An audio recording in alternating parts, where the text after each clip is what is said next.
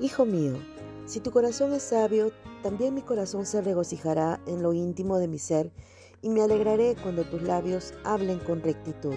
Proverbios 23 del 15 al 16.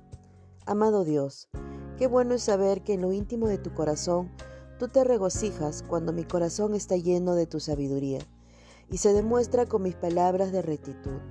Perdóname cuando pronuncio palabras que no te complacen y que no sean de verdadera utilidad para otros. Te amo, Señor.